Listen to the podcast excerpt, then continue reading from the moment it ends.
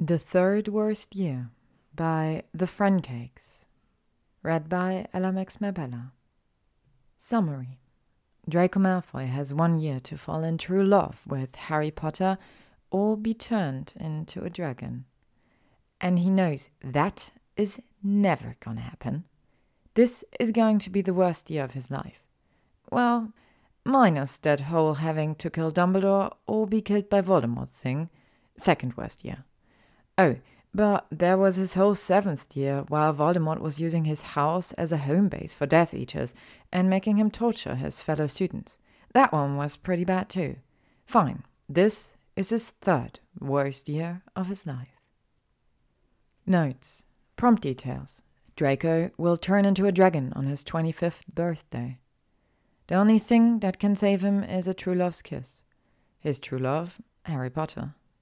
Draco just turned 24 and is getting his affairs in order because not gonna happen. 1. 365 days. On the quarter, the skin will shift to scales, the breath will turn to smoke, and the nothingness will be consumed by fire. Only the chosen can save the sinner's heart with a true love's kiss, so tender it slayed a dragon. Draco Malfoy leaned back in his chair, watching the smoky figure of Trelawney dissipate.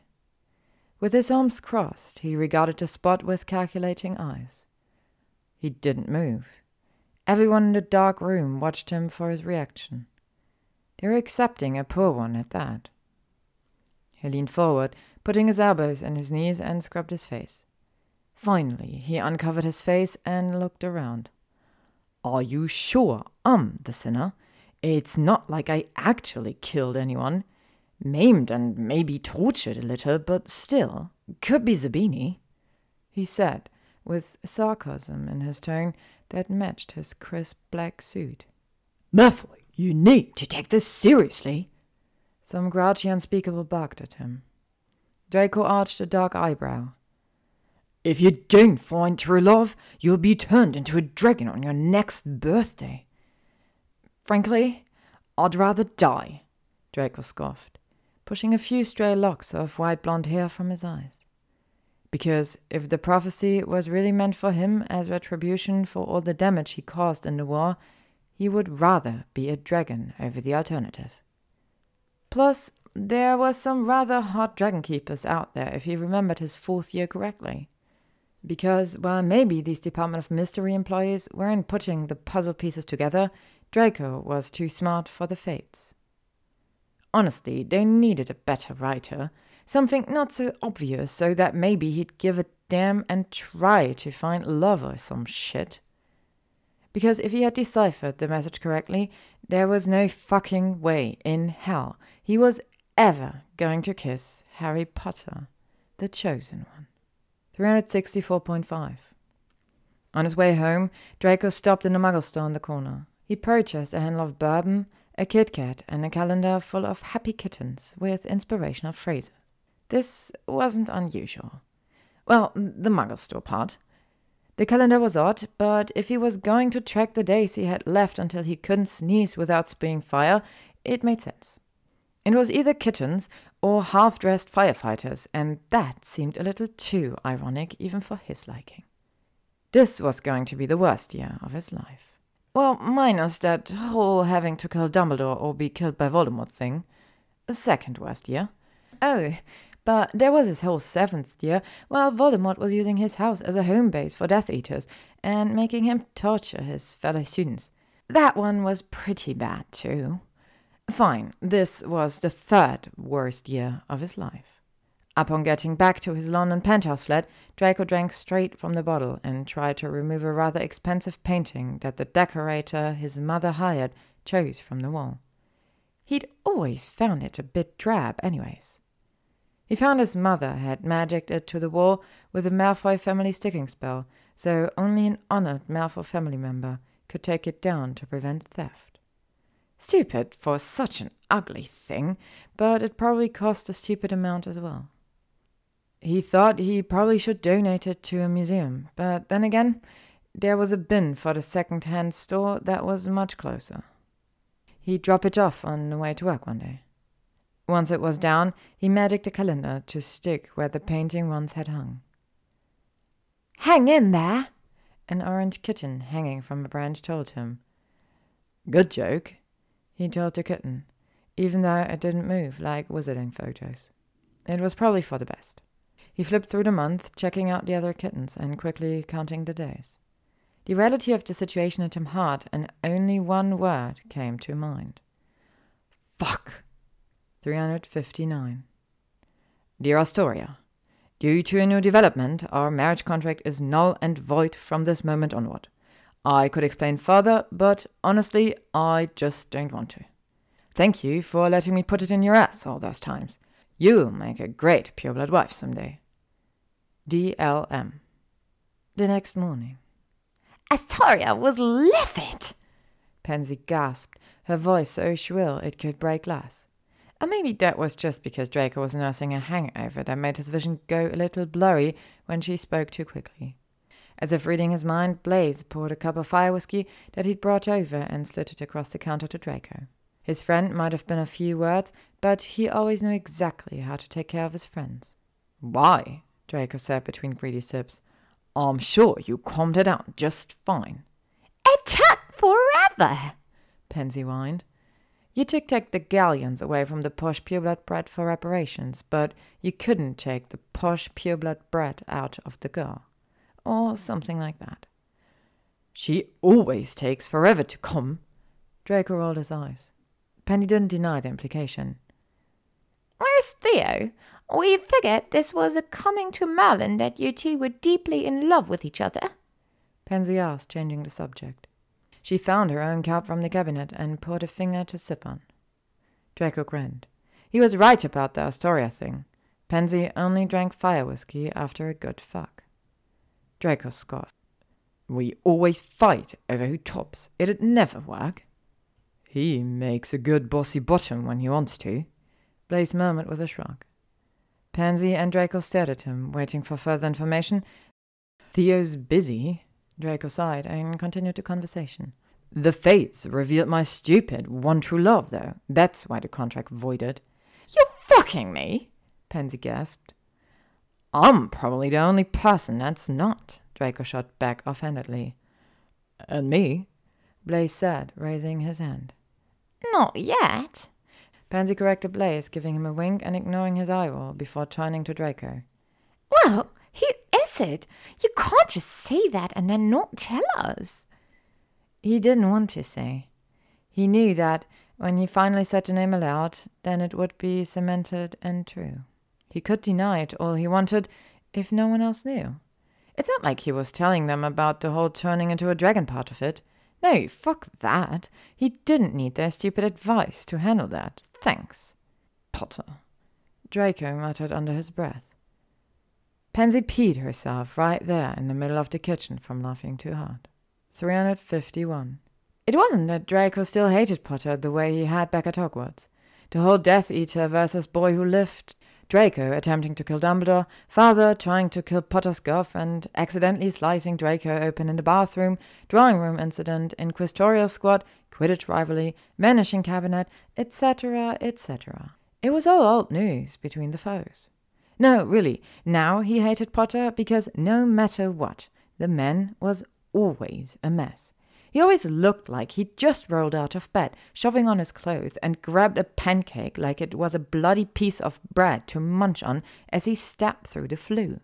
His papers would then have a soft hint of butter and maple syrup and carbohydrates laced through them all day long.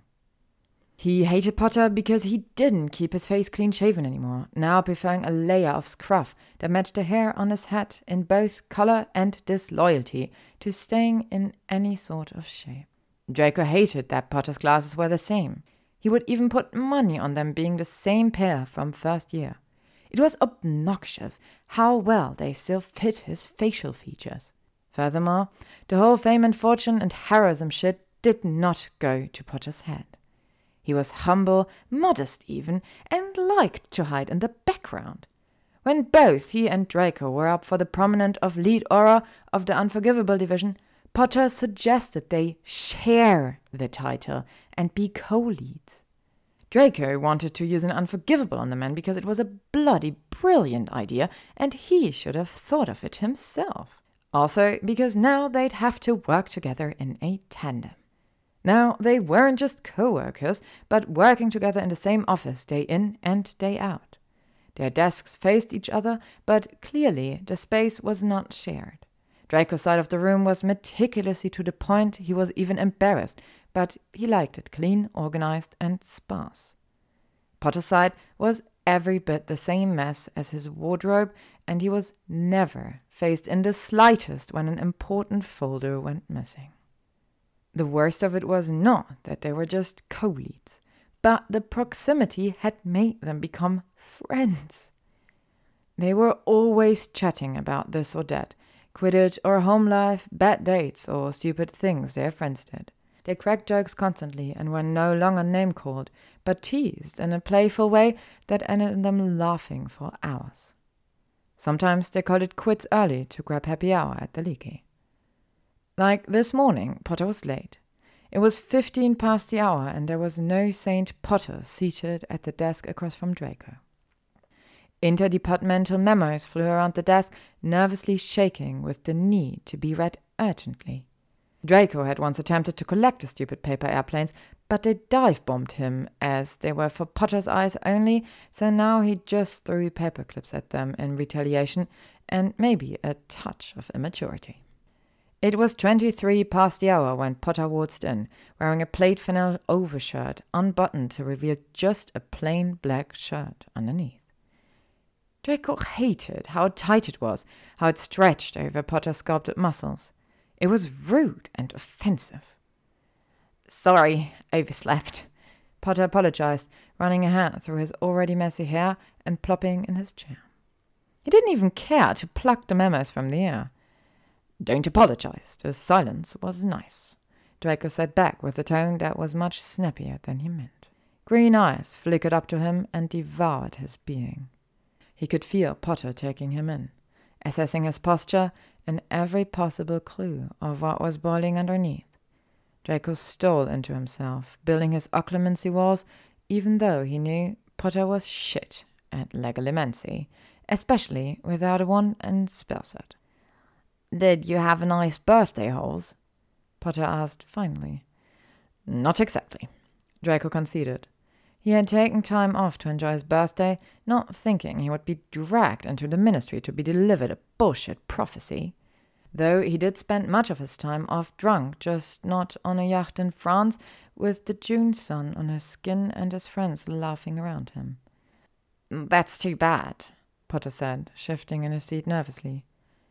He always did that, as if he had more to say, but knew not to say it. Sometimes Draco would enjoy watching the man squirm adorably, then tell him to spit it out, but this morning was not one of those times. He went back to his paperwork instead. How the fuck was he going to be able to work across from Potter for another year, knowing what he knew now? How could he even be friendly when he knew it would all be over soon? Finally, the mess of a human spoke again. I I got you something. A present for your birthday, I mean. Draco looked up, silver eyes finding Potter holding a small package across the desk. It was wrapped in brown parchment and tied with a shoelace of all things. He regarded the gift before taking it, making sure his long, pale fingers did not touch Potter's. His signet ring glinted in the charmed sunny window, and Potter's nails looked clean and shaped nicely, albeit a bit stubby for once.